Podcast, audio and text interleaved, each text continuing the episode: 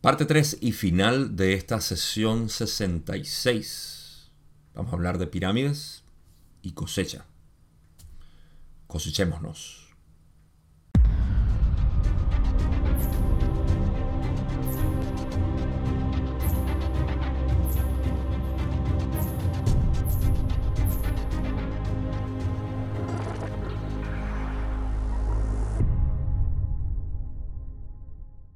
El video pasado terminamos con una pregunta bastante eh, fuera de la conversación que era la mente arquetípica y a pesar de que eso tiene su propio libro básicamente, no nada más el libro 4 está enfocado en la mente arquetípica, pero se habla bastante, o la gran mayoría del contenido está ahí. Em, aquí eh, no se habló mucho en esta sesión, simplemente se mencionó la primera vez. Es como una especie de corto o trailer que se pasa antes de que se pase la película completa, algo así. Y terminamos con eso, pero toda la sesión 66 estaba más que nada direccionada hacia la sanación. Y lo exploramos bastante. Así que ahora vamos a tomar un pequeño eh, desvío hacia lo que es la sanación, no la sanación, la cosecha y las pirámides. Esta es la última vez que hablamos de pirámides, así que aquellos que se contentan por las pirámides, alégrense, porque vamos a hablar de pirámides, pero es la última vez que hablamos de pirámides, al menos de una manera dedicada. Y, eh, y también de la cosecha desde un punto de vista de lo negativo, que es algo que es importante mencionar, varias cosas para tener discernimiento de lo que es este proceso de evolución sobre todo de lo que es un proceso de evolución, un planeta negativo. Así que vamos a entrar a ese planeta negativo hoy. Pero no tengo más nada que decir en recapitulación, así que vamos a pasar a la primera pregunta que tengo aquí de la sesión 66, parte 3, final, pregunta 22, donde dice, mencionaste que una espiral energizante se emite desde la parte superior de cualquier pirámide y que uno podría beneficiarse colocándola debajo de la cabeza durante un periodo de 30 minutos o menos. ¿Puedes decirme cómo es útil esta tercera espiral y qué ayuda le brinda a la entidad que la reciba? Ra dice, hay sustancias que puedes ingerir que haces o que hacen que el vehículo físico experimente distorsiones hacia un, un aumento de energía. Estas sustancias son crudas, actúan de forma bastante brusca sobre el complejo corporal, aumentando el flujo de adrenalina. La vibración que ofrece la espiral energizante de la pirámide es tal que cada célula, tanto en el espacio-tiempo como el tiempo-espacio, se carga como si estuviera enganchada a su electricidad. La agudeza de la mente, la energía física y sexual del cuerpo y la sintonía de la voluntad del espíritu son tocadas por esta influencia energizante. Puede usarse en cualquiera de estas formas. Es posible sobrecargar una batería y esta es la razón por la que advertimos que cualquiera que use tales energías piramidales se retire la pirámide después de que se haya recibido una carga. Así que, ok, primero voy a hablar de estas sustancias crudas, que es a lo que estamos acostumbrados.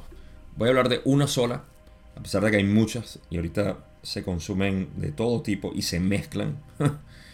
Eh, cafeína, por ejemplo, es la más conocida porque todo el mundo toma café.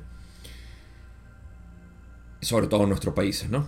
Eh, noten que en, el oriente el café no se toma. O rara vez se toma. Pocas personas lo toman. Entonces, el café lo conocemos como algo que aumenta la adrenalina del cuerpo y que causa un, voy a llamarlo un desbalance bioquímico para generar una neurosis controlada y una aceleración del sistema nervioso, una sensibilidad al sistema nervioso.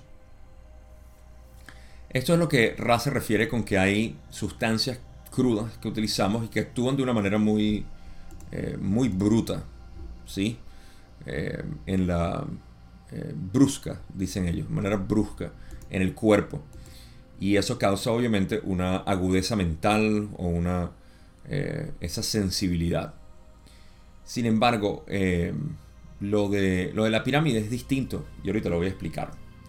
Pero primero vamos a hablar un poco de lo que es el café y por qué eh, les cuento un poco de mi parte. Yo dejé el café hace mucho tiempo ya. Y lo hice porque algo simplemente me decía que yo estaba... primero que nada, yo tomaba muchísimo café antes. Y era el único estimulante que yo utilizaba, incluso para, eh, para actividades físicas, sobre todo levantar pesas, porque se utilizaba bastante en eso. Pero tomaba café nada más, no tomaba ninguna pastillas ni estimulantes extraños. Siempre fui completamente natural en ese sentido. Y eh, pude darme cuenta de que el café me causaba una especie de adicción, de, de apego a lo que era tomarlo. Sobre todo físico, lo que llaman en inglés withdrawal symptoms, síntomas de, eh, de, de, retiro, de, quitarse algo. Son síntomas que te vienen, dolores de cabeza, cansancio, dolores musculares, etc. Mi cuerpo estaba adicto, ¿no? Y eh, mi mente no tanto, mi mente no, no, se, eh, no se afectaba tanto por, bueno, decía yo.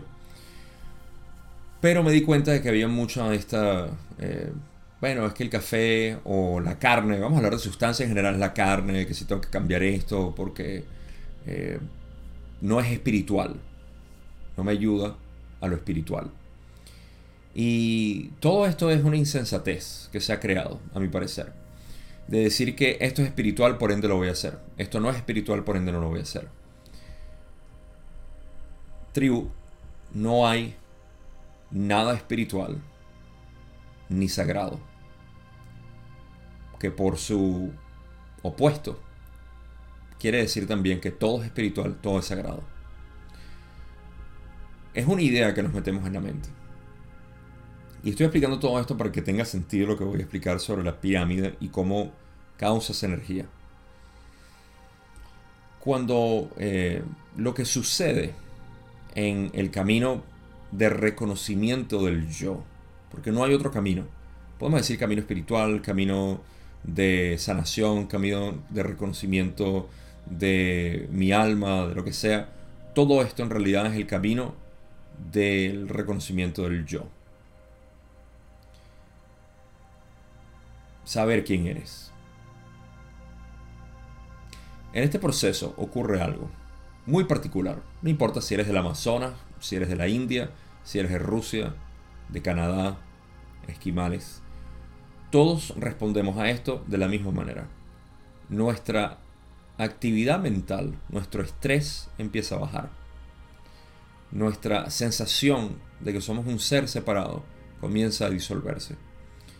Por ende, nuestra percepción de la realidad cambia de un modo que la mente tiene de por sí que, eh, que ajustarse. Porque es en realidad la mente la que está haciendo todo esto. La mente está percibiendo la realidad de una manera distinta, más real. Cuando hacemos esto, nos volvemos más sensibles a ciertos elementos. Del mismo modo, no vamos a ir todavía a la dieta, ni al café, sustancias consumidas, sino ciertamente en nuestra interacción social, nuestro ambiente. Si vivimos en una ciudad, de repente ya no queremos vivir en una ciudad. Si nos las pasamos con mucha gente, grupos, actividades de fiesta, vemos que empezamos a reducir esa actividad hasta el punto de que ya no queremos. Si teníamos parejas tóxicas o de algún tipo, eso empieza también a mermar. Ya no hay necesidad de eso. Muchas de estas cosas empiezan a dejar. ¿Por qué? Porque no son sagradas, porque no son espirituales. Mentira. Todo eso es parte de tu proceso, del reconocimiento del yo. Existe un solo camino y es el reconocimiento del yo. Entonces en este proceso lo que ocurre es que ya empieza a dejar de ser útil ciertos elementos en tu vida. Incluso prácticas de yoga y cosas que hacías, todo empieza a dejar sentido mientras más vas avanzando en el reconocimiento del yo, hasta que das cuenta de que todo en realidad estaba bien, todo siempre estuvo bien. Lo único que cambió fue tu percepción, de pensar que eras un ser separado y ahora te das cuenta de que no lo eres. En, el fin de la búsqueda, como yo, yo llamo mi sistema o mi método de enseñanza. El fin de la búsqueda y el comienzo de la exploración. Entonces, en este proceso, tú te vas dando cuenta de que hay ciertos elementos que no conforman más con tu ser. Y te acostumbras a un estado mental que es mucho más armónico. Por ende, te das cuenta de que aquello que consumes no empieza, no sigue resonando más contigo. Y ahí es donde viene, por supuesto, el consumo de ciertos alimentos, ciertas sustancias. Aquí incluyo, por supuesto, sustancias de, psicotrópicas y psicodélicas, drogas en general, incluyendo el café y el azúcar como una droga también. Todo esto empieza a causar una distorsión en tu mente que tú empiezas a decir como que, hey, ya va, siento, ahora sí siento esto. Ahora, esto se puede malinterpretar como que, si yo no estoy sintiendo eso, entonces estoy mal. No. Simplemente eres. Eres eso. Apréciate, disfrútate.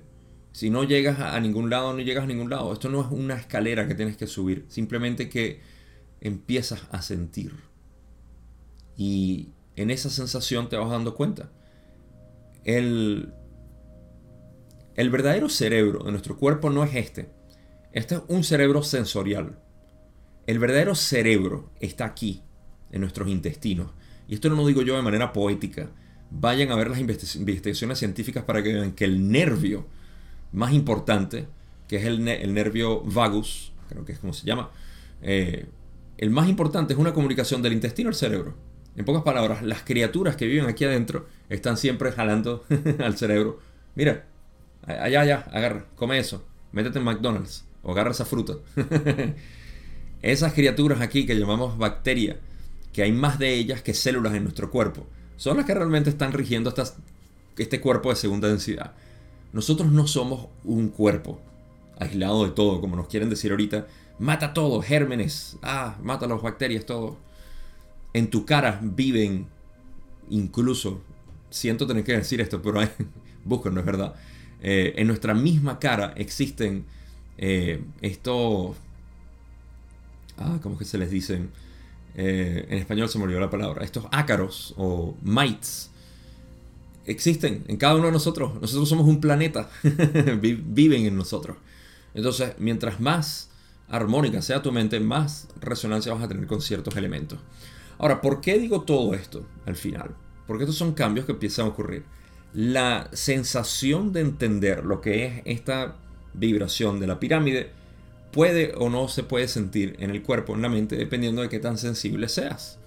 Y es porque esto actúa de una manera en la que la energía que se está produciendo es metafísica, en la pirámide es metafísica. Y por supuesto que tiene una irradiación hacia el exterior, el exterior siendo espacio-tiempo en este caso, y se manifiesta obviamente en nuestros vórtices que forman nuestros chakras, nuestros mini chakras incluso que vienen... Eh, la estructura es la siguiente. Nosotros somos un cuerpo metafísico, una energía que manifiesta un cuerpo físico. ¿Ok? Entonces tenemos esta, esta energía eh, surgiendo a través del tiempo-espacio que modifica, altera y configura y reconfigura nuestro cuerpo físico. Cuando nosotros energizamos con la pirámide esto, ¿Cuál es el primer complejo que recibe esta, esta decodificación o esta energía? La mente. Entonces, si la mente está lo suficientemente agudizada como para percibir esto, y esto de nuevo no tiene nada que ver con dieta, no tiene nada que ver con sustancias como tal, solamente estoy haciendo un énfasis en eso, cómo funciona, que nosotros nos volvemos sensibles a ciertas sustancias. Pero tú puedes estar comiendo lo que quieras, puedes estar tomando lo que quieras y puedes tener esta sensibilidad. ¿Ok? Esta sensibilidad varía de persona a persona y cómo puedes percibir esta energía va a depender de tu configuración mental. Eso no puedo hablarlo yo, simplemente existe un espectro enorme de cómo nosotros percibimos esto. Pero todo el mundo lo percibe porque todo el mundo tiene un cuerpo de tiempo-espacio y este análogo de espacio-tiempo que recibe esta energía. Entonces los vórtices como se generan en nuestro cuerpo son energizados por esta pirámide y esta energización se siente primero a nivel mental y luego a nivel físico. Entonces, eh, Ra dice que tanto lo físico, sexual del cuerpo, porque obviamente es nuestra energía de sensación, aquellas personas que son creadoras Y me atrevo a decir, lo que pasa es que casi nadie dice esto, pero cuando uno está en modo creativo, uno tiene una sensación de, eh, de excitación sexual. Creo que todos aquí los que son creativos, que pintan, que hacen música, todos han sentido esto de una u otra manera, pero casi nadie lo habla. Y por eso es que el arte es tan sexual, el arte es tan... no es sexual, es sensual. La misma palabra lo dice, sentidos. Estimulamos los sentidos. Cuando vemos una obra de arte, escuchamos una pieza de música, esa energía que vibra es la misma, es sensual. Entonces, eh, nosotros sentimos esto a través de, de nuestros vórtices y podemos percibirlo. Es importante no sobrecargar estos, porque no se trata de sobrecargar tus propios vórtices. ¿Para qué? Lo que quieres es energizarlo un poco para sentirte eh, un poco más vivo. Y para eso se puede utilizar la pirámide. Así que, gran introducción para esto. Eh, vamos a seguir hablando de pirámides. Pregunta 23, donde dice, ¿existe un mejor material o un tamaño óptimo para que la pirámide pequeña vaya debajo de la cabeza? Rale dice, considerando que las proporciones sean tales que desarrollen las espirales en la pirámide de Giza, el tamaño más apropiado para usar debajo de la cabeza es una altura total lo suficientemente pequeña como para que el colocarlo debajo del cojín de la cabeza sea algo cómodo. Es bastante eh, obvio. Don dice, no hay, no hay un mejor material. Rale dice, hay mejores materiales que en tu sistema de intercambio son bastante caros. No son tan diferentes a las sustancias que hemos mencionado antes. Las únicas sustancias incorrectas serían los metales más básicos. Así que primero, el tamaño de la pirámide no importa. Aquí es una de esas circunstancias donde el tamaño no importa. Eh, no hay un tamaño óptimo, eh, pero en cuanto al, material, sí hay algo que vamos a discutir ahorita. Eh, pero sí, lo que dice Raj básicamente como que bueno, que el tamaño óptimo sea lo suficiente como para que no te incomode ponértelo en la cabeza. ¿Te imaginas acostarte debajo de la pirámide de Giza? No, ¿verdad? o sea, necesitas algo a escala que puedas poner debajo de tu almohada. O cojín. O debajo de la silla, donde yo a veces lo pongo porque no tiene que ser debajo de la cabeza nada más. Puedes ponerlo simplemente debajo de ti para que se cree este campo electromagnético. En realidad, campo físico o metafísico que irradia el electromagnético que eres tú. Tú eres un campo electromagnético. Luego Don eh, Don dice ahora cambié el nombre a Dan, eh, que si no hay un mejor material, Raleigh dice que eh, en esencia hay mejores materiales, pero son bastante caros. Por ejemplo, ¿te imaginas comprar una pirámide sólida de oro? ¿Por qué? Si podemos hacer una de plástico, literalmente. Lo que importa son las medidas, la estructura como tal, no el material. Sin embargo, si hay unos que no deberían, como los metales más básicos, que es una categoría o categorización de metales. Yo no estoy al tanto de todos ellos, pero por ejemplo el aluminio y el plomo, me parece que el plomo, el aluminio sí lo es. Eh, ah, creo que hay otro. Pero creo, que es el aluminio, el aluminio y el plomo al menos, que me vienen a la mente no hagan pirámides de eso. No me pregunten por qué. No, no, entiendo el por qué, pero Rano lo recomienda. Quizá tiene que ver con la estructura molecular de los átomos como están organizados ahí. No sé. Pero no es recomendado. Así que la pueden hacer de plástico, de papel incluso. Lo que importa es la estructura. Pasamos a la pregunta 25, donde Don dice, Ahora, mencionaste los problemas con la acción en la cámara del rey de la pirámide tipo Giza. Supongo que si usáramos la misma configuración geométrica que se usa en la pirámide en Giza, esto estaría perfectamente bien para la pirámide colocada debajo de la cabeza, ya que no estaríamos usando las radiaciones de la cámara del rey, sino solo la tercera espiral de la cima. Y también pregunto, ¿sería mejor usar un ángulo de 60 grados de vértice que el ángulo de vértice más grande? proporcionaría una mejor fuente de energía. Raleigh dice, para obtener energía a través del ángulo del vértice, la pirámide de Giza ofrece un modelo excelente. Simplemente asegúrate de que la pirámide sea tan pequeña que no haya una entidad lo suficientemente pequeña como para meterse dentro de ella. Así que, eh, primero, en cuanto a la estructura de la pirámide, vamos con la pirámide de Giza, esas eh, proporciones son perfectas, o al menos ofrece un modelo excelente, según dice Ra. Y lo otro que dicen es que por favor no dejes que los insectos se metan dentro de la pirámide o animalitos pequeños. Por eso una pirámide sólida es lo mejor que podemos hacer. ¿Por qué? Porque dentro de la pirámide existen también, eh, vamos a llamarlos distorsiones, porque estamos hablando del material de Ra, ¿verdad? existen distorsiones en, la, en distintas partes, no solamente en la parte de la cámara de la reina y, y la del rey, sino en otras partes que incluso pueden crear eh, vacíos atemporales de movimiento de todo, un vacío total. Entonces no queremos que los animalitos pasen por ahí. ¿Por qué? Porque no sabemos qué le puede pasar. Al menos yo no sé qué puede pasar. Ra quizá sí pudiera saberlo, pero no les preguntaron. Así que suficientemente pequeña, con la estructura de la pirámide de Giza, es un modelo excelente. Eso del vértice tope de la pirámide de 60 grados o más, no sé qué diferencia puede hacer, pero si ya tenemos el modelo de la pirámide de Giza, y estoy seguro que es lo que la mayoría de la gente vende, asegurémonos de que tenga siempre eh, esos ángulos.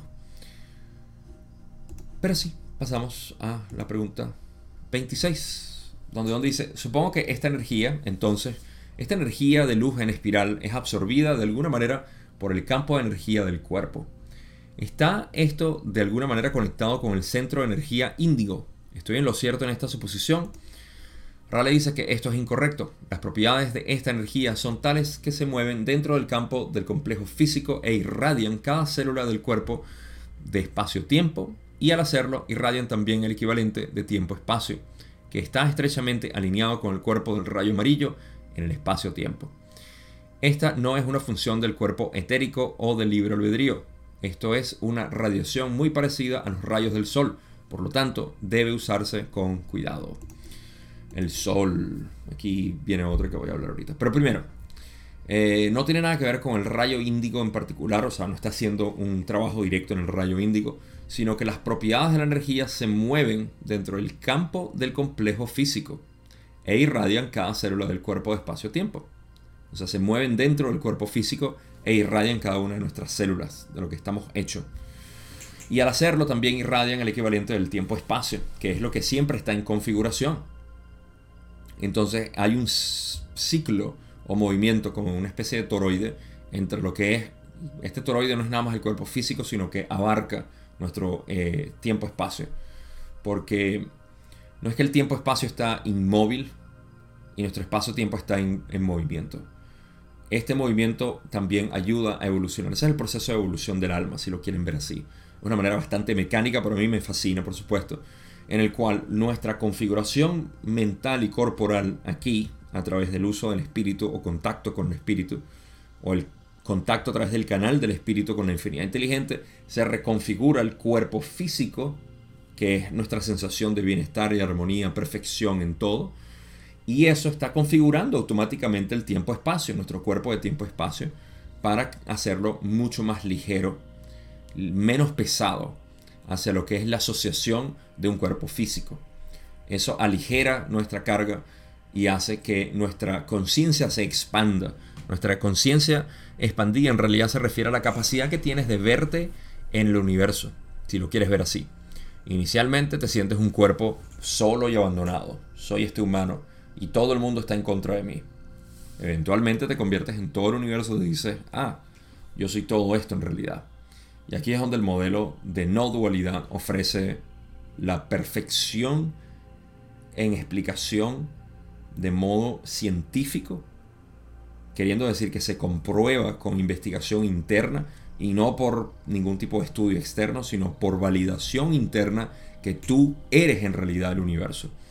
Así que por eso es que le hago, tanto énfasis, de hecho no es ni siquiera énfasis, es la verdad. Hablar de no dualidad es hablar directamente de la pura verdad. Nada se puede, cero, aquí está, cero se puede decir en contra de la experiencia pura del ser. Y ahí vamos. Ok, entonces esto no es una función del rayo índigo, en este caso el cuerpo etérico, o del libre albedrío, sino que es parte de, del sistema mecánico, vamos a llamarlo así, de configuración, de las leyes cósmicas que mueven la energía de la manera como lo mueven. Esta es una radiación muy parecida a los rayos del sol y es por eso que se debe usar con cuidado, así como ir a tomar sol es necesario, pero pasar todo el día bajo el sol, si no estás acostumbrado a él, quizá no. Hay que hacerlo con cuidado. Hay personas que están acostumbradas a pasar horas, días, no días, pero el día completo bajo el sol. Y esto me lleva a otra cosa importante que he visto eh, sobre todo aquí en Estados Unidos. Yo no sé en nuestros países, ¿no? Pero aquí en Estados Unidos veo que mucha gente tiene un pavor al sol. Se ponen cremas y lociones porque tú sabes, el sol te causa cáncer en la, en la sangre, en la piel. Eh, me da un poco de compasión con estas personas que ven el mundo así.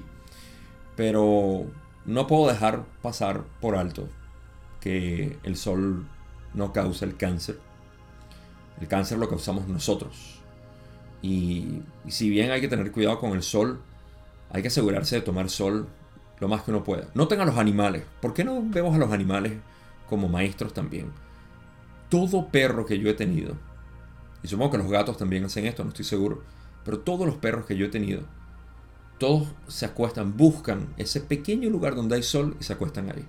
Oliver, con todo ese poco pelo que tiene, claro, tiene un sistema de regulación térmica eh, distinta. Pero igual, tú ves que se acuestan bajo el sol. ¿Por qué? Porque hay un llamado al sol. Es el logos. Así que hay que agarrar sol, hay que producir esa vitamina D que no se puede producir de otra manera o no se puede consumir de otra manera a menos que sean suplementos. Y aquellos que viven en el norte como yo, que pasamos eh, horas y horas dentro de la casa, sobre todo en invierno con poco sol, compren vitamina D.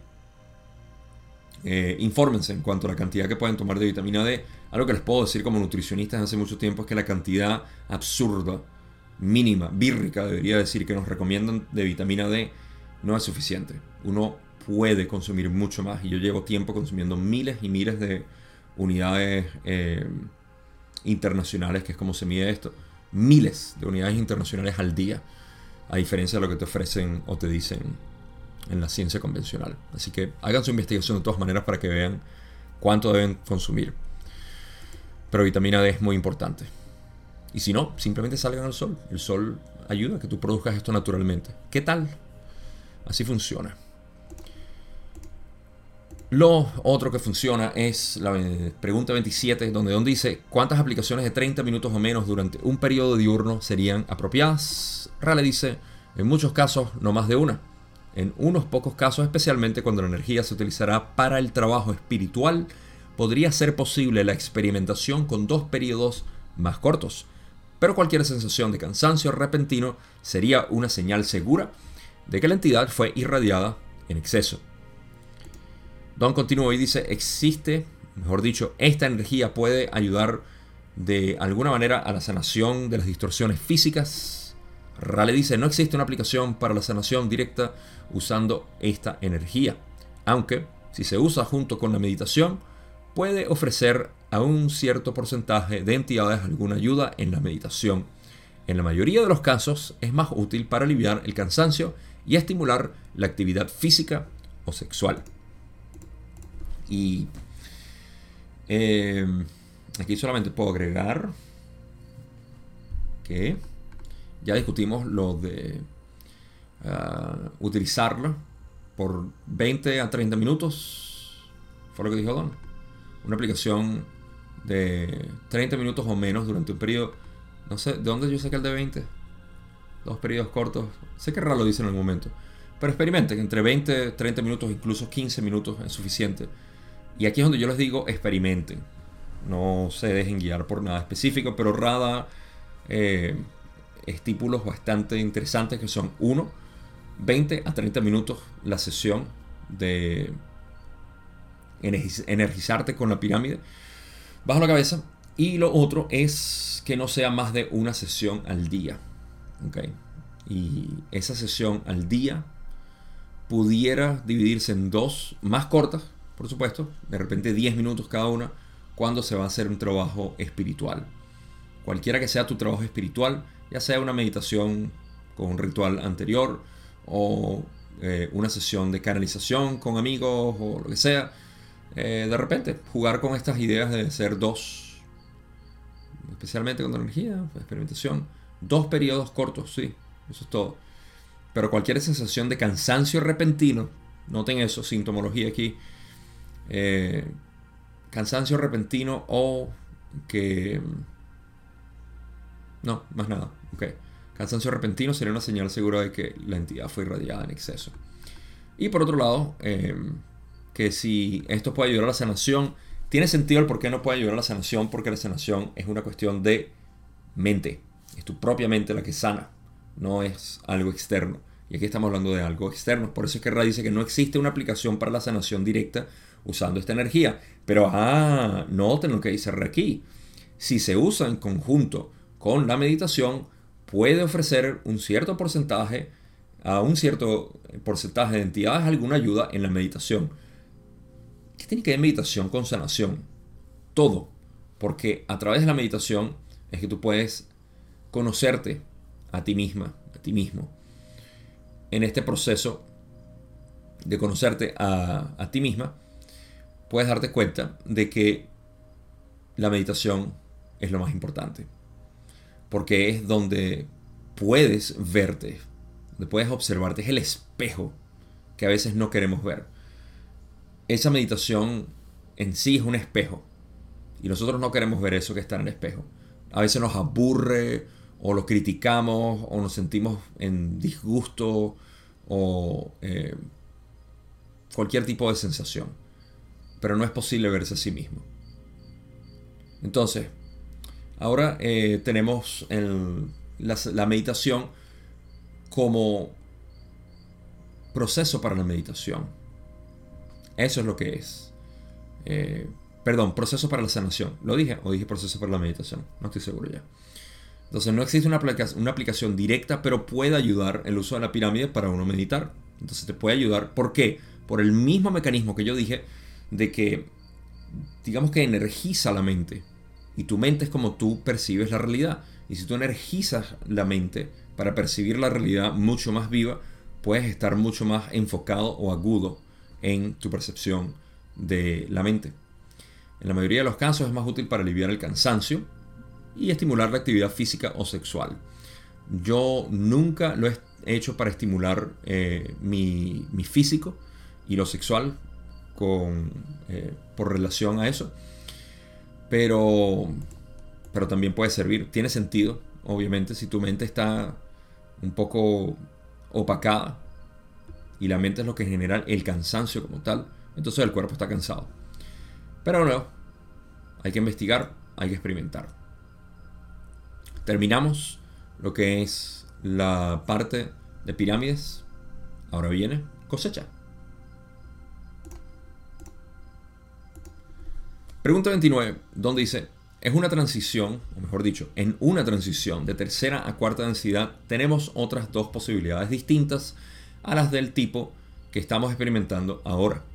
Tenemos la posibilidad de una cosecha polarizada totalmente positiva y la posibilidad de una cosecha polarizada totalmente negativa que entiendo ha ocurrido en algún lugar del universo muchas veces. Cuando hay una cosecha polarizada totalmente negativa, es decir, cuando un planeta entero se ha polarizado totalmente negativo y hace la transición de tercera a cuarta densidad, el planeta tiene la experiencia de la distorsión de la enfermedad que este planeta experimenta ahora, antes de esta transición. Esa fue una pregunta, y no la leí como pregunta, pero... Eh, Don lo que quiso decir es que si el planeta cuando hace la transición de tercera a cuarta densidad en lo negativo, que si tiene la experiencia de distorsiones a la enfermedad, como lo experimentamos ahorita. Ra dice, eres perceptivo, la cosecha negativa es de intensa falta de armonía y el planeta lo expresará. Aquí lo que genera de repente la discusión y, de repente que Don no entienda, o que Ra, me parece que Ra no entendía lo que Don quería decir. Y de ahí se generaron las siguientes preguntas que nos llevan a, la cosecha como tal. Eh, esta transición de tercera densidad a cuarta, la que estamos teniendo. Primero, vamos a recapitular un poco. Las posibles transiciones que tenemos de tercera a cuarta densidad dependen de la polarización del planeta. Hay tres tipos de polarizaciones o de poblaciones en general. La totalmente polarizada, lo positivo, la totalmente polarizada, lo negativo, y la mixta. La mixta es la que tiene bastantes negativos y bastantes positivos. O mejor dicho, hay unos cuantos negativos, 10% quizás de la población o menos. Eh, sí, yo diría que mucho menos, sobre todo en nuestro planeta. Eh, y la gran mayoría eh, en positivo. Esa es la mixta. En una positiva no hay casi negativos, porque no hay posibilidad para que los negativos puedan establecer su jerarquía de dominio. En la negativa no existe tampoco la posibilidad de que otros puedan servir a otros yo. Todo el mundo está pendiente de sí mismo. Eh, algo similar ocurre en Rusia. La cultura rusa se, se crió tanto en una, en una cultura, mejor dicho, un gobierno tan negativo eh, como fue la Unión Soviética, que ellos son muy desconfiados, muy desconfiados. Y por eso ellos no, en su lenguaje cotidiano, si tú les hablas con esa, con esa cortesía que los norteamericanos los caracteriza, eh, tú los tratas con esa cortesía, ellos te tratan como que estás siendo falso. No me hables falso, háblame en serio. ¿no? Y es impactante para la cultura occidental que, que es mucho más cortés y ellos no, ellos son directos. Háblame directo. Pero del mismo modo te aprecian enormemente cuando tú les entregas tu confianza, pero tú le quitas un, tú los decepcionas un poquito y esta persona más nunca. O sea, no estoy diciendo en general, pero la cultura es así. La cultura es que aquel que te decepciona no es de confiar. Pero si tú te ganas su confianza y tú le entregas ese amor, los rusos te van a defender y amar hasta la muerte, literalmente.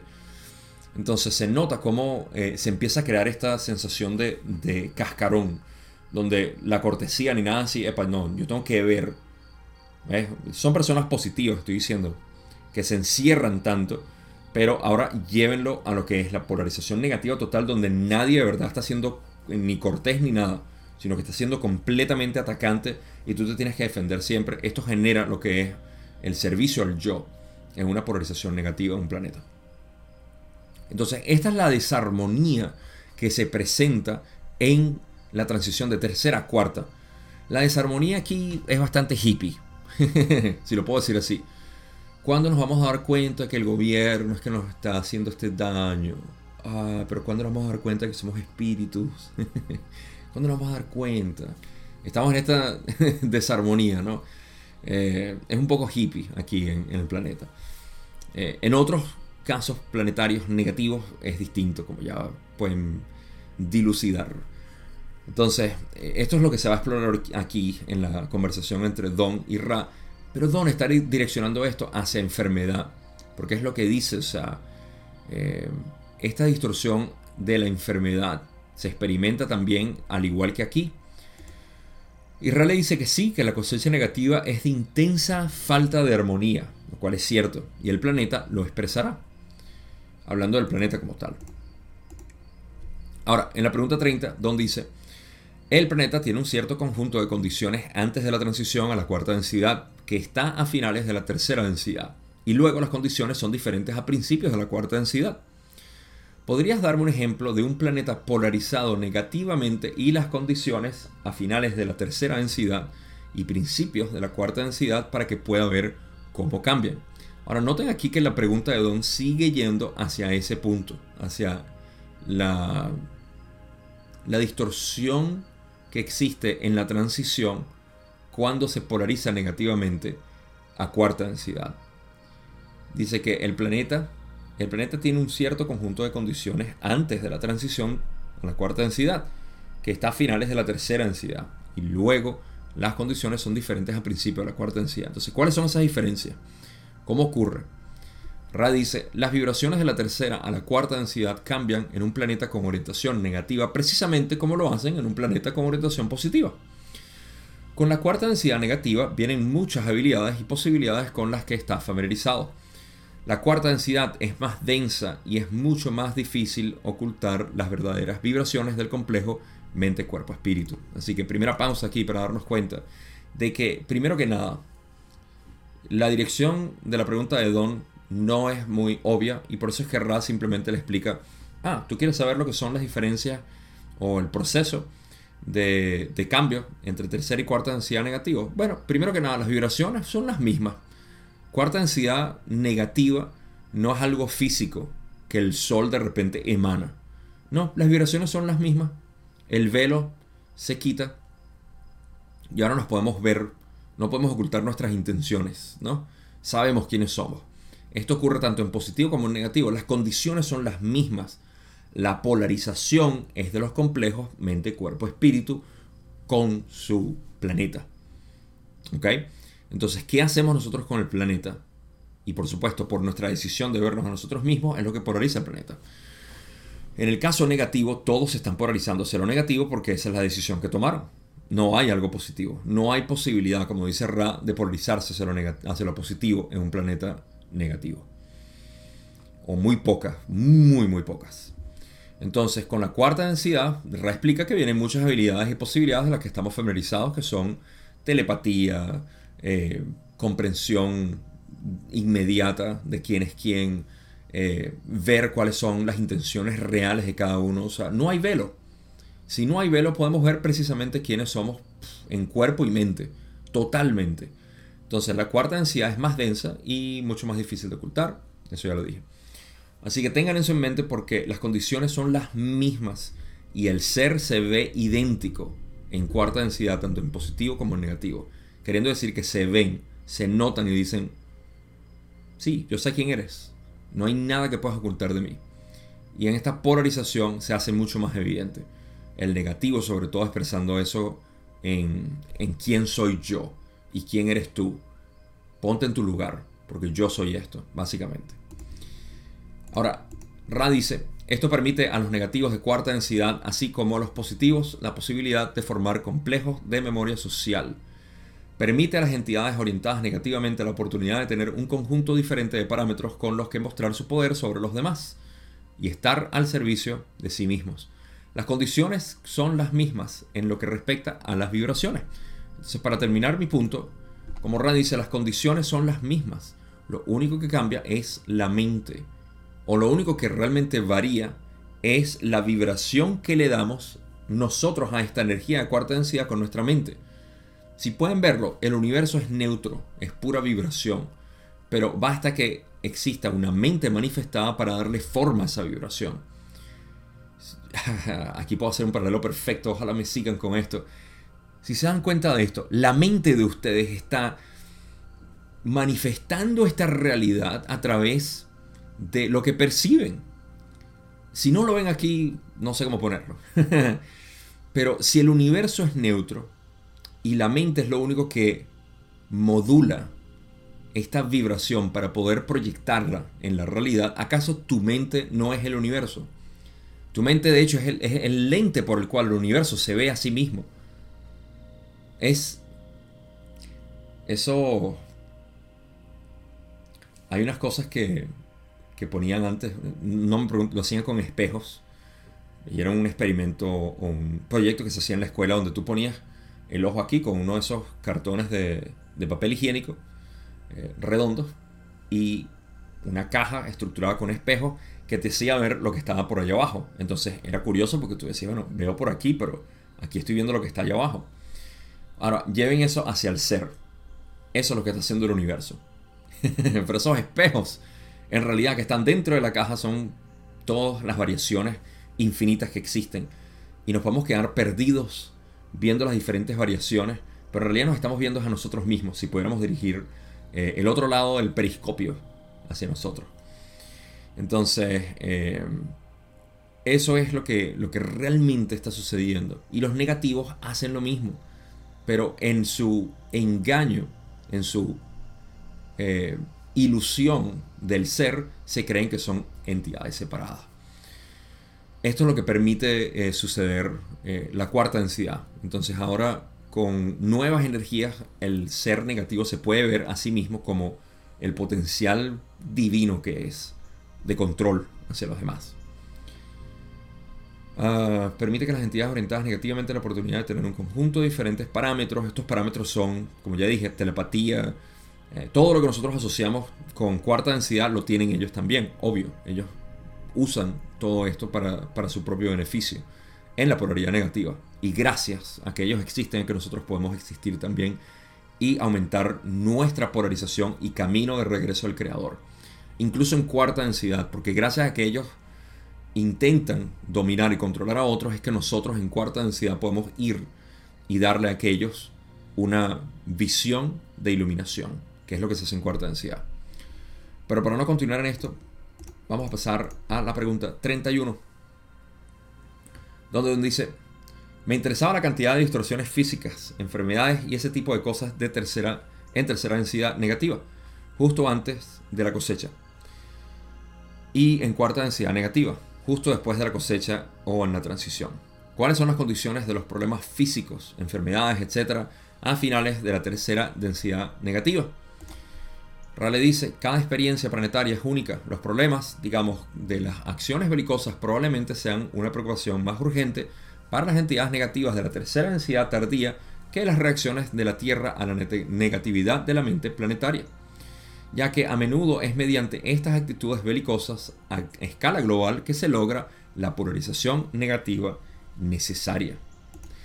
A medida que ocurre la cuarta densidad hay un nuevo planeta y un nuevo sistema de vehículos físicos que se expresa gradualmente y los parámetros de las acciones belicosas se convierten en pensamiento en lugar de manifestar armas. Entonces, la diferencia es casi que eh, no muy notable en términos de cómo se, se manifiesta aquí, en nuestra, nuestra tierra mixta. Tenemos una tierra mixta en polarización. Don sigue preguntando si se dan cuenta, él quiere saber la enfermedad, quiero saber cómo se manifiesta la enfermedad en los negativos, sobre todo a finales de tercera densidad negativa, cómo son las condiciones. Eh, pero Ra sigue yéndose hacia la raíz de todo esto y Don no se da cuenta que es catalizador. Ahorita lo vamos a explorar. Pero Ra explica, vamos a hablar lo que habla Ra para luego eh, responder lo que dice Don. Ra dice, bueno, cada experiencia planetaria es única. O sea, eh, cada quien lo va a experimentar de manera distinta. Los problemas de las acciones belicosas o guerras probablemente son más importantes para las entidades negativas de tercera densidad. Eh, porque a finales de tercera densidad lo que se está buscando es polarizarse negativamente. Y nada mejor que una guerra para uno polarizarse negativamente, ¿verdad? Es la máxima expresión que tenemos aquí de lo negativo y es ciertamente el camino de, los negativos para cualquier otro planeta. Entonces estas acciones belicosas eh, son más importantes para la tercera densidad, para las entidades de por sí, porque se están polarizando negativo. Mientras que para el planeta realmente no le importa. Por eso es que todos estos... yo sé que poéticamente, ay, aquí me van a caer a sombrerazos ustedes, pero eh, lamento decirlo de esta manera, pero el planeta de por sí no tiene una vida eh, propia, que nosotros digamos, poéticamente lo ponemos, decimos, ah, el planeta, el planeta, pobrecito el planeta, hay que sanarlo, ¿ok? Hay que sanar el planeta, hay que liberarnos de esto y no estoy diciendo que no sea cierto, obvio, estoy hablando de sanación del planeta. De hecho, este canal se llama Gaia Despierta. Gaia es el nombre que le damos a nuestro planeta, al espíritu del planeta. Pero lo que digo que poéticamente estamos diciendo es que nos separamos del planeta para decir, pobrecito el planeta, nosotros somos malos, le estamos haciendo daño. No, pobrecitos nosotros, que no terminamos de, de sanarnos nosotros mismos. Y el planeta lo que hace es expresar es como que si nosotros digamos, ay, pobrecito este cuerpo que no lo trato bien. Tú eres el cuerpo, ¿sabes? Cuídate y el cuerpo se cuidará. O el cuerpo responderá acorde con eso. Por eso es que cuando yo digo aquí Gaia despierta, no se refiere al planeta despertando así tipo ciencia ficción y nos habla con una voz en las nubes y, o con árboles y todo eso. Eh, en realidad somos nosotros mismos. No es eh, no es tan fantástico. O no es fantasioso, pero sí es fantástico. Eh, y, Y el planeta en realidad no le importa siempre y cuando la polarización que nosotros tomemos sea adecuada. Por eso es que Ra dice, cuando menciona aquí, ah, las acciones belicosas probablemente son de preocupación más urgente, o sea, les interesa más a las entidades negativas de la tercera densidad tardía que las reacciones de la Tierra a la negatividad de la mente planetaria. O sea, el planeta reacciona como quiere. Ah, somos negativos, somos negativos. Porque es que el planeta no tiene una mente separada. La mente del planeta somos nosotros. No nos hemos dado cuenta de eso. Yo siempre asimilo esto con neuronas. Como que las neuronas digan, wow, ojalá este cerebro pueda entender. No, o sea, el cerebro eres tú. Las neuronas que informan al cerebro o al complejo eh, cerebral, en realidad eres tú. Cada uno de, nosotros. Entonces, cuando las neuronas fallan en activarse de manera coherente, tenemos distorsiones y tenemos neurosis. Pero cuando estamos en sincronía, ya sea positivo o negativo, créeme, el cerebro funciona perfecto. Y esto se traduce o se traslada perfecto a lo que es la sanación. O mejor dicho, las enfermedades que Don todavía sigue queriendo saber y Rano lo ha explicado. Pero ahorita vamos a llegar a eso. Em, por ahora tengan entendido eso. El planeta en realidad somos nosotros. O la mente del planeta, el espíritu del planeta somos nosotros. Cómo lo canalicemos depende. Y en una situación mixta como la que tenemos aquí, hay mucho caos. El planeta está lanzando eh, erupciones y tormentas y todo esto porque es un análogo a nuestra sensación interna. Todos tenemos un volcán y un huracán mental ¿Por qué? Porque simplemente no aceptamos ni tomamos el camino polarizado, de un lado o al otro. Pero el planeta no le interesan las guerras. De hecho, el planeta negativo simplemente es un... Eh, es una representación de la mente colectiva. ¿Ah? Veanlo así. Entonces, si la mente colectiva está bien con un planeta destruido, el planeta obviamente está bien. Pero si queremos algo armónico, tenemos que polarizarnos positivamente. O no armónico, armónico negativo también existe, sino algo más, más, más bello. Porque yo diría que el planeta negativo es bastante feo. En términos artísticos, me parece que no son muy artistas. Pintan con sangre. No me gusta ese arte. Ahora, eh, a medida que ocurre la cuarta densidad, esto ya lo leí, sistema de vehículo que se expresa gradualmente y los parámetros de las acciones belicosas se convierten en pensamiento en lugar de manifestar armas. Fíjense, el énfasis aquí de Ra es que a medida que ocurre la cuarta densidad, o que tras, transcurre la transición a la cuarta densidad, hay un nuevo planeta y un nuevo sistema de vehículo físico que se expresa gradualmente.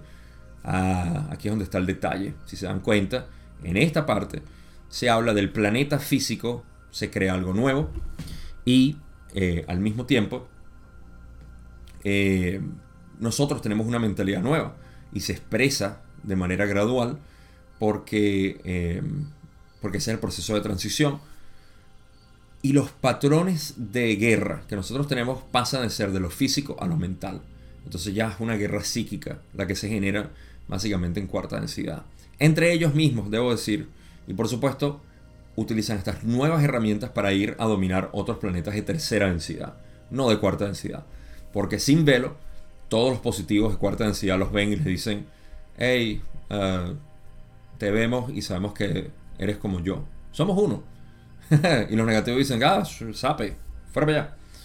Eh, no queremos, conviértanse, trabajen para nosotros y los positivos no, no podemos hacer eso. Entonces existe esta, eh, esta guerra ingenua entre los positivos y los negativos de cuarta densidad.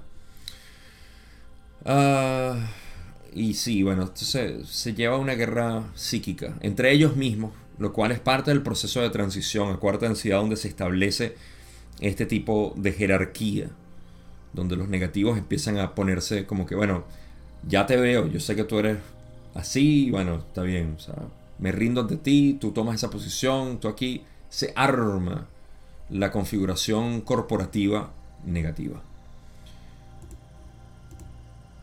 Pasamos a la pregunta 32, donde, donde dice, bueno, entonces la enfermedad física, como las conocemos en este planeta, está bastante extendida en un planeta de tercera densidad negativo justo antes de la cosecha de la cuarta densidad negativa. Al fin, Don pregunta. directamente. Y Rahal responde también, es probable que las distorsiones del complejo físico de las que hablas se encuentren menos, ya que la cuarta densidad negativa comienza a ser una probable elección de cosecha debido al interés extremo en el yo que caracteriza a la entidad negativa cosechable de tercera densidad. Se cuida mucho más el cuerpo físico y se ofrece mucha más disciplina mentalmente al yo. Esta es una orientación de gran interés propio y autodisciplina. Todavía hay casos en los tipos o de los tipos de enfermedades que se asocian con las distorsiones del complejo mental de las emociones negativas como la ira. Sin embargo, en una entidad cosechable, negativo, es mucho más probable que estas distorsiones emocionales se utilicen como catalizadores en un sentido expresivo y destructivo con respecto al objeto de la ira. Eh, aquí está la descripción necesaria para nosotros poder entender qué pasa en la transición de tercera a cuarta densidad con respecto a las enfermedades posibles que se generan por la fricción planetaria a la hora de la cosecha. Ok. Eh, primero.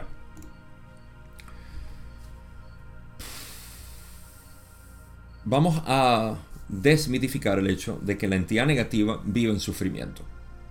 La entidad negativa, así como la positiva, muy polarizada, vive en completa armonía con su ser. Ese ser es el ser ilusorio, el ser separado. Mientras que el positivo vive en completa armonía con el ser eh, absoluto, el Dios que lo es todo. Vamos a explorar el negativo en armonía. ¿Cómo es eso, Gabo? Si más bien ellos utilizan estas emociones negativas y todo esto, ¿para qué? Para potenciar el yo que ellos sienten que son. Ese yo negativo.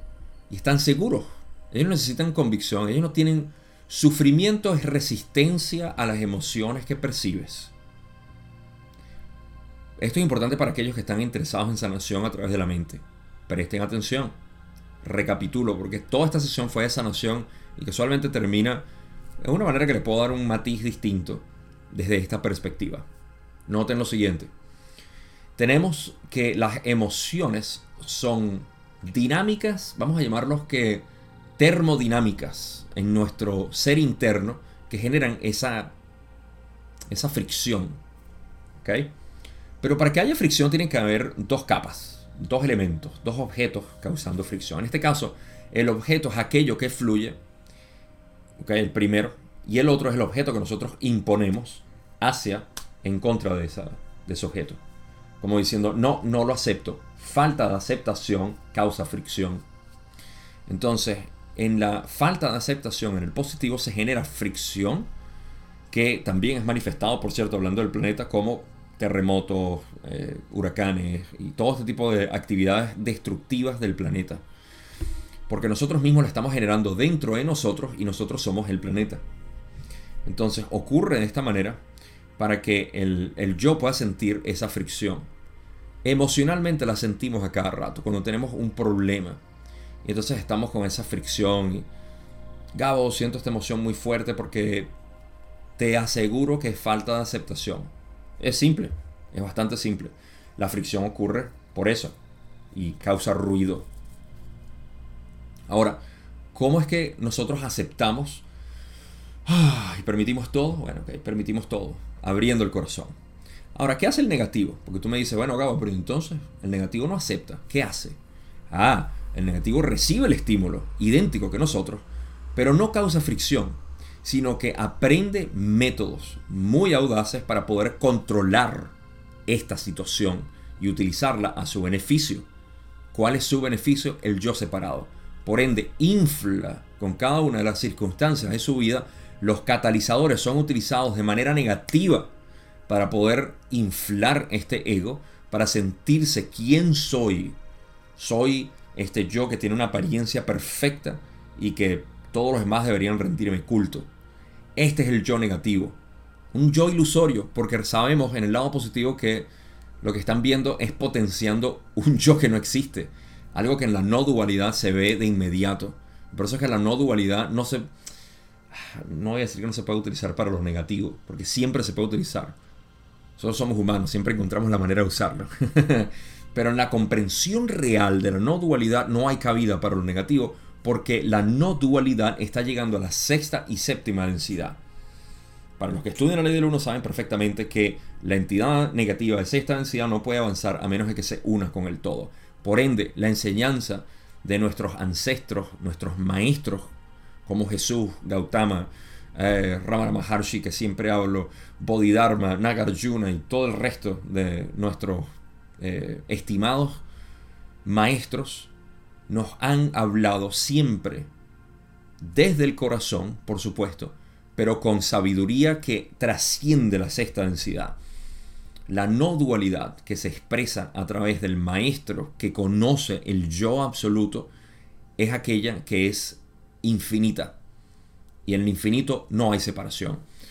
Y esa es la razón por la cual estoy tan enamorado de mis propias enseñanzas, porque me encanta hablar de esto, me encanta poder traer esta sabiduría cósmica infinita, que no tiene dualidad, no dual.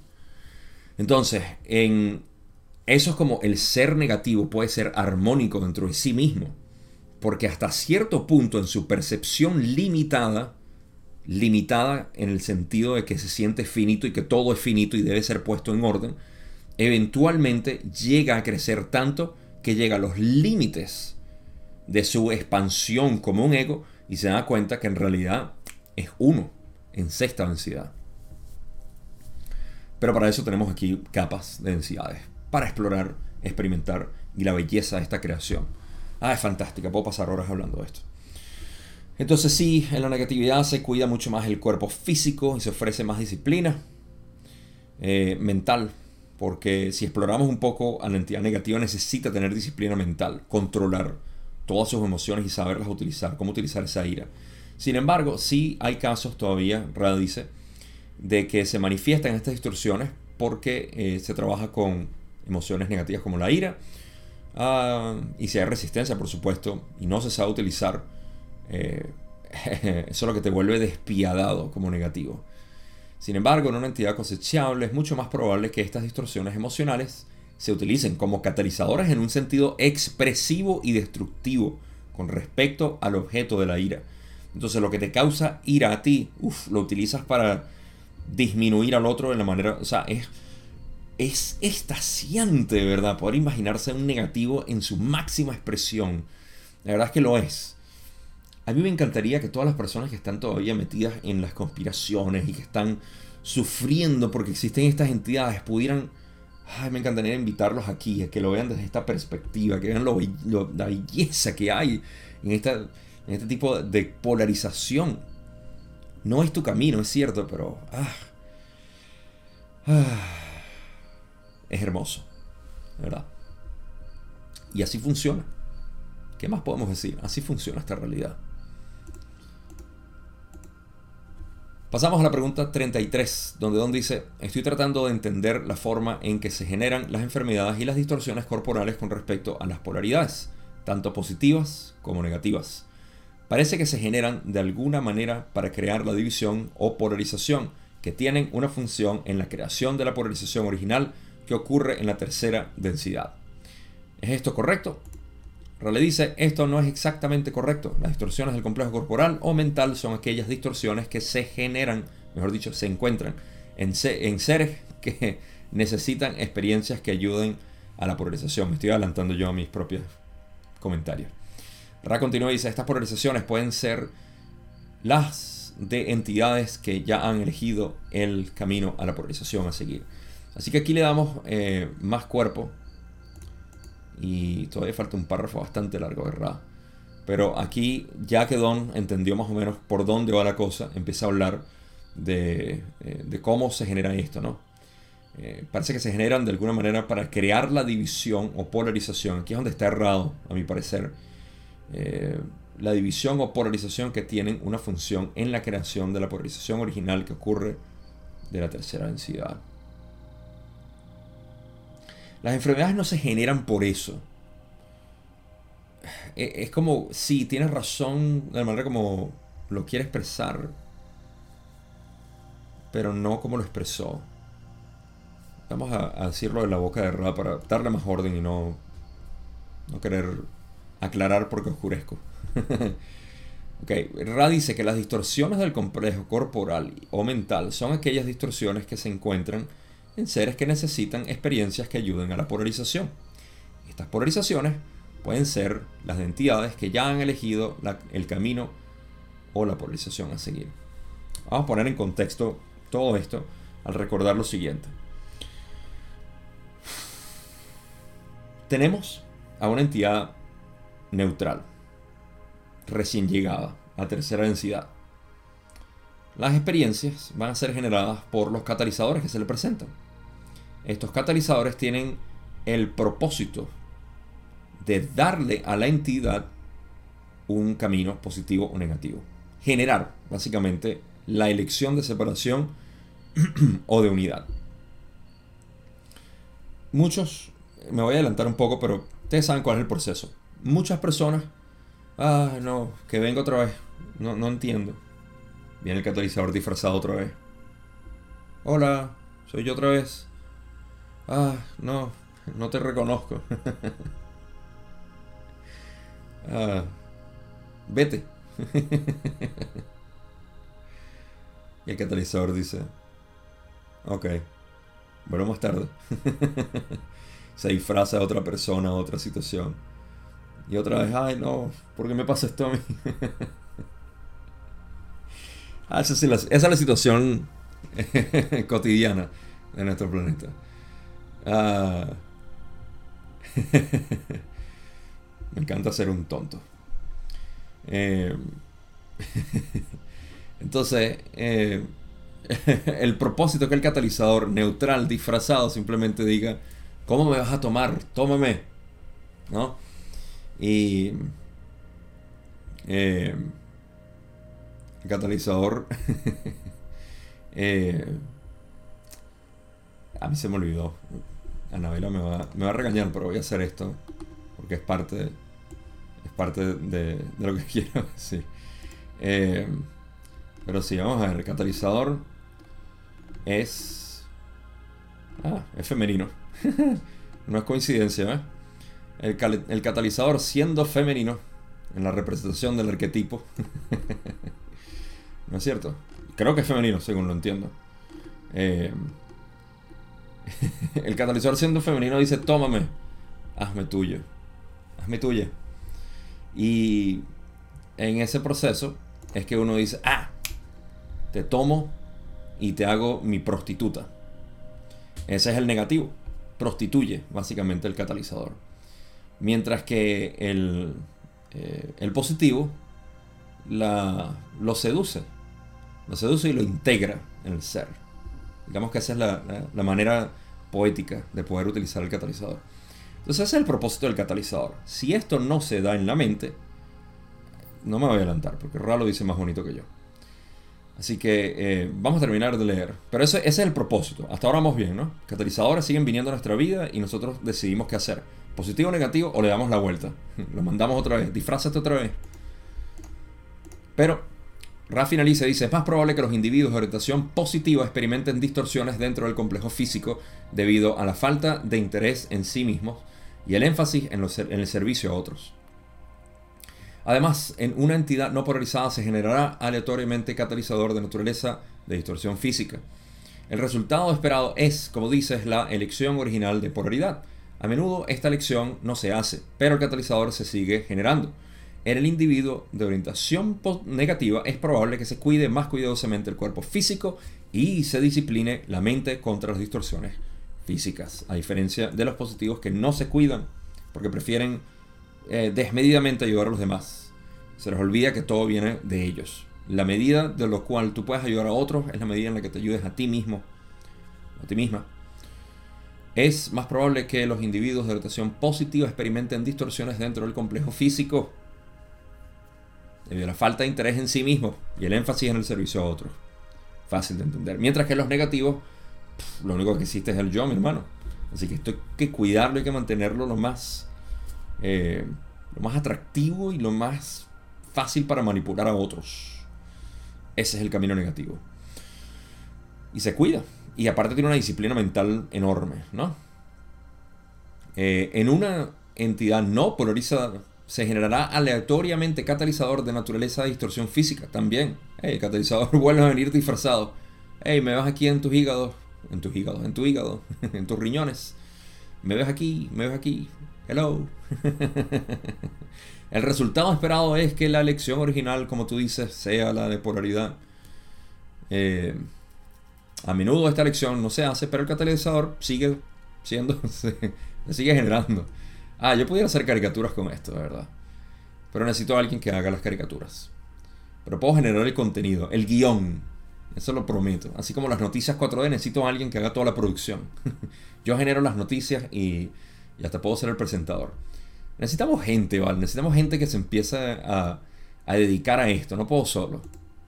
Hay, hay personas que se están, por cierto, aprovecho para hacerle una propaganda aquí al grupo de Facebook. Te conviene, ¿verdad? Esta sí es una de esas propagandas que, no como las que eh, salen aquí en YouTube, desafortunadamente. Por mí. Em, pero no, eh, eh, en el grupo de Facebook estamos haciendo un trabajo bien bonito. De cada quien expresando, bueno, no cada quien, pero personas que se han voluntariado, que tienen, vamos a decirle, mi, mi aprobación de corazón Ah, para lo que están haciendo, lo que expresan y lo que quieren educar, lo que quieren expresar, porque de eso se trata, que cada quien empiece a hacer lo suyo. Así que de repente ahí comienza la, tribu que se va a empezar a, generar ya de una manera global para, para poder ayudar a otros. Y de repente ahí vengan los animadores, quienes hacen animaciones para hacer este pequeño proyecto unas animaciones basadas en la ley del uno. Todo que se puede hacer con esta filosofía, pero de nuevo, necesitamos más gente. Entonces sí, eso es todo lo, que tengo ahí. Una hora, 11 minutos, 11 segundos, me dice mi grabador de OBS. Así que aprovecho para pasar a la pregunta 34, donde Don dice, este planeta para mí parece ser lo que yo llamaría un pozo negro de distorsiones. Este o esto incluye todas las enfermedades y disfunciones del cuerpo físico en general.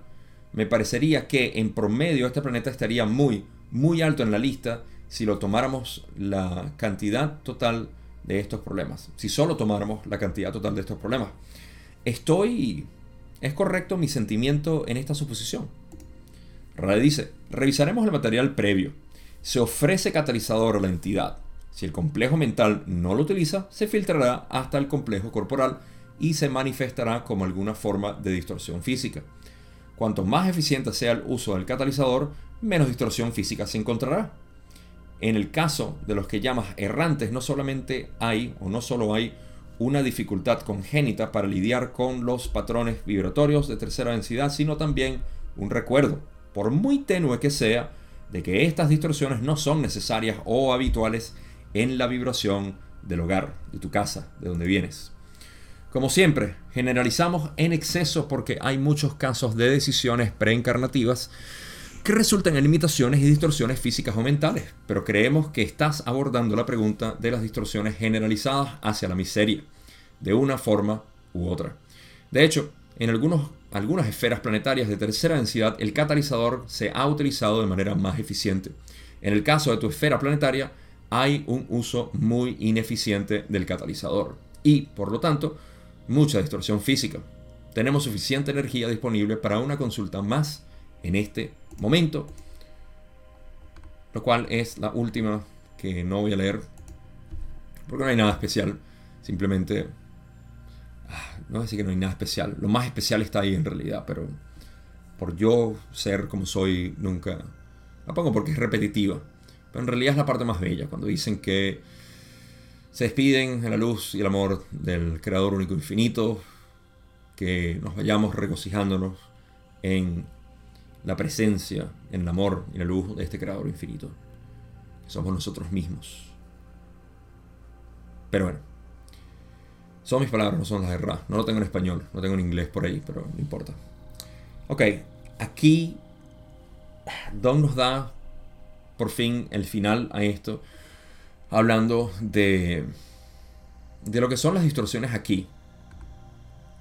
Y, es lo que Don está preocupado, como que viendo demasiado esto de enfermedades y eh, problemas, que nosotros llamamos problemas. Noten que Ra en muchas ocasiones dicen ah, lo que ustedes llaman salud o lo que ustedes llaman enfermedad, porque para ellos muchas de las enfermedades muchas de las condiciones físicas y mentales no son enfermedades. Como dije en mi podcast hace un tiempo ya con respecto a los inadecuados sociales, vayan a verlo, vayan a escucharlo, mejor dicho. Eh, porque ahí hablo de todo esto, de cómo tenemos una larga lista de condiciones mentales, psicológicas. Todo el mundo está enfermo. Parece que todo el mundo está enfermo en esta sociedad. Por eso es que Ra dice, ah, ah, bueno, sí, lo que ustedes llaman enfermedad en realidad es esto, esto y esto. Y no es así. O sea, muchas de estas enfermedades sí. Hay unas que son en resistencia al catalizador. Y por eso es que me encanta esta parte filtrada en la que Ra está eh, primero que nada dicen, ok, ya va, vamos a revisar el material previo, a ver si lo podemos poner en contexto. Primero, se ofrece catalizador a la entidad, eso ya lo expliqué, catalizador neutral que viene de parte del logos. El logos manda catalizador, porque el logos eres tú. O sea, tú te estás viendo porque tú eres el logos. De hecho, tú eres el logos, el gran sol central. Pero entonces el logos que manda catalizador, el único logos que hay, quiere ver cómo reacciona a este, a este catalizador a través de ti. Entonces lo manda, pero como tú eres una entidad con velo y no sabes quién eres, pero en realidad eres el logo, entonces vas a reaccionar de una manera, ay, no sé cómo reaccionar. Y ese catalizador que tú recibes lo aceptas positivo o negativo eh, y trabajas con ese catalizador de esa manera o te quedas enrollado, básicamente, en, esta realidad. Tercera ansiedad, que es la mayoría de las personas ahorita. Y en ese enrollo, en ese enrolle eh, lo que ocurre es enfermedades, sí. En el rollo de catalizador hay enfermedades. Eso sí es cierto. Pero hay condiciones preencarnativas, que es lo que también dicen aquí. Eh, ah, bueno, primero, porque esta parte es importantísima cuando eh, recapitulan y dicen, si el complejo mental no lo utiliza, el catalizador, entonces se filtrará hasta el complejo corporal y se manifestará como alguna forma de distorsión física. Nota que no dicen enfermedad, dicen distorsión física, porque el cuerpo debería estar sano en, ese sentido. El catalizador no debería estar causándole esto a una entidad polarizada. Lo que le pase a una entidad polarizada básicamente es algo preencarnativo o posiblemente parte del plan de, de caer a la persona para algo en específico. No es por falta de procesar catalizador. Sin embargo, por eso es que la sanación es únicamente uno llevar a la conciencia aquel catalizador que sabes que estás lidiando y tú sabes muy bien cuál es el catalizador con el que estás lidiando, pero como decimos en Venezuela, te haces el pendejo. Y eh, en ese sentido es que tienes que aceptar. No hay más nada. No te hagas el pendejo. eh, todos lo hacemos, todos lo hacemos. Pero a veces yo, uno se cacha a uno mismo y dice, ah, sí, sí, me estoy haciendo el pendejo aquí. ok, en el caso, y esto es muy importante para reforzar lo que estaba diciendo, en el caso de lo que llamamos errantes, no solo hay una dificultad congénita, esto es natural también en el cuerpo del errante, hay que aceptarlo. Los errantes vienen de una densidad muy armónica, cuarta, quinta, sexta, y llegan aquí y esa diferencia de compatibilidad genera una eh, una distorsión, una, eh, una disonancia, ¿sí? Esa es la palabra, disonancia, con la vibración eh, real y la vibración actual de esta tercera densidad. Entonces no solamente tiene que lidiar con eso, sino que también tienen un recuerdo de cómo estas distorsiones de tercera densidad son innecesarias y la mayoría de las personas que me escuchan a mí dirán, sí, Gabo, desde niño o niña yo pensaba que esta realidad era estúpida, que las leyes, que la moralidad, que lo que mis padres decían, ahí yo levanto la mano, yo sé, yo siempre fui rebelde en todo esto, pero no entendía por qué, simplemente sabía que me parecía ridículo todo esto. Eh, y sí, o sea, tenemos que lidiar con eso, y eso también es parte de lo que venimos a aprender, a aceptar todo. Lo último que dicen es que, como siempre, generalizan mucho y que recuerden que hay decisiones preencarnativas que resultan en limitaciones o distorsiones físicas o mentales. Noten como nunca dicen enfermedad, dicen limitaciones obvias. Por ejemplo, yo me limité a ser un hombre. No puedo ser hombre y mujer. porque estamos en tercera densidad y la polaridad mm, biológica me dice tengo que limitarme a ser un hombre o una mujer. Eso es una limitación, lo crean o no. ¿Sí? Una distorsión física es cualquier distorsión que yo pueda tener. Asma, por ejemplo, que yo tenía, es una distorsión física que yo me puse. Exacerbada quizá por catalizadores, de repente, pero es una limitación que yo me puse. Todo esto lo ponemos preencarnativo. Pero creemos que este, eh, en este caso están diciendo, ok, sabemos que estás hablando de las distorsiones físicas eh, generalizadas hacia la miseria. ¿Cuál es la miseria? La palabra es perfecta aquí. La miseria de uno sentirse que está mal. Yo estoy mal. Esta es la causa de toda enfermedad, el yo separado. Yo, yo, yo. Yo sufro, yo víctima, yo todo. Eh, y hay catalizadores fuertes que nos sacuden para que nos podamos despertar y decir, no, verdad, no soy ese ser separado. De hecho, en algunas esferas planetarias de tercera densidad el catalizador se ha utilizado de manera más eficiente. Eso lo sabemos. Gracias por recordarnos los RA. En el, en el caso de tu esfera planetaria hay un uso muy ineficiente del catalizador y por lo tanto mucha distorsión física. Gracias por recordarnos eso, Ra. No era necesario, pero gracias. lo sabemos. Hay otros planetas positivos mucho más eh, armónicos que el de nosotros. Y también sabemos que aquí no usamos muy eficientemente el catalizador. Pero para eso estamos aquí ahorita abriendo este portal de reconocimiento al yo. Y yo soy otro humilde servidor. Así que eh, con esto llegamos al final de esta sesión, al final de este video. Conclusiones. Mm. ¿Por dónde abordar esto directamente hacia la sanación? Sabiendo, sabiendo que las palabras claves aquí que vinieron en realidad en términos de polarización positiva, que es lo que nos interesa a nosotros en este grupo de estudios, la polarización positiva es la aceptación del yo. Gabo, pero para aceptarme yo tengo primero que aceptar a aquellos y me cuesta. No hay distancia entre tú y ellos, entre tú y las situaciones. Tú eres quien proyecta eso. Por eso, la aceptación del yo abarca todo lo que está en tu percepción. Todo, desde tu cuerpo hasta la extensión. Yo llamo la extensión de tu cuerpo el ambiente donde vives, la familia, los amigos, la escuela, el lugar, eh, las tragedias que puedes llamar tu tragedias. Todo es neutral. Todo es absolutamente neutral. Nosotros, el poder de la conciencia, sigue siendo el precio más caro que pagamos por vivir una vida materialista. Pero estamos saliendo de este modelo obsoleto materialista y estamos regresando al yo absoluto, a la conciencia pura. Y en este proceso, lo único que les puedo decir, sin poder llevarlos de la mano, es aceptación. Aceptación de todo. Nuestra falta de aceptación por algo es simplemente catalizador que está esperando ser procesado para liberarnos mental y físicamente del sufrimiento.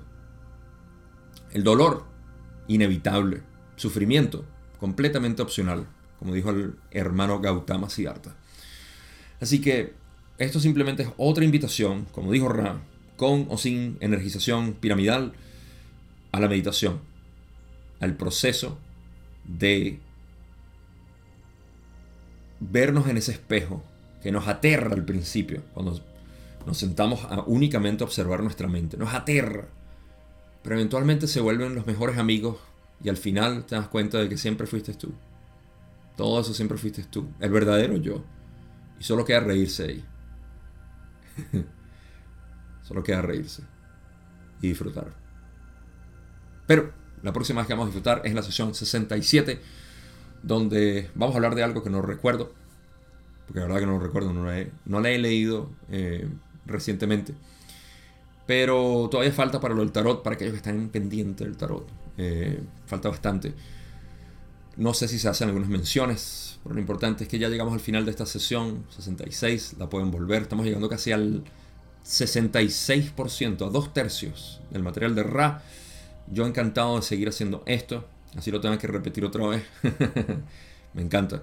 Gracias a ustedes por siempre estar ahí, escucharme, por ser parte de esta comprensión que el planeta todavía no entiende qué es la ley del uno, pero tú sí la entiendes, tú la vives y aquí estamos para ayudarte a poder vivirla junto a nosotros. ¿Quiénes somos nosotros? Los que estamos en la tribu de Facebook. ¿Estás interesado en trabajar ahora más exclusivo conmigo? Tienes opciones. Ve la descripción y vas a ver a qué me refiero. Suscríbete a mi lista de correos electrónicos porque es la única manera que me puedo comunicar directamente contigo. Suscríbete a mi Patreon, Patreon, una plataforma de suscripción para que nos reunamos ahí los que estamos interesados en estos temas y queremos seguir hablando de esto. Y ahí estoy yo, es mi comunidad exclusiva. Tengo el monólogo, soy el dictador ahí. vamos ahí. Gracias, sesión 67. Te quiero muchísimo. Pórtate bien y mal también.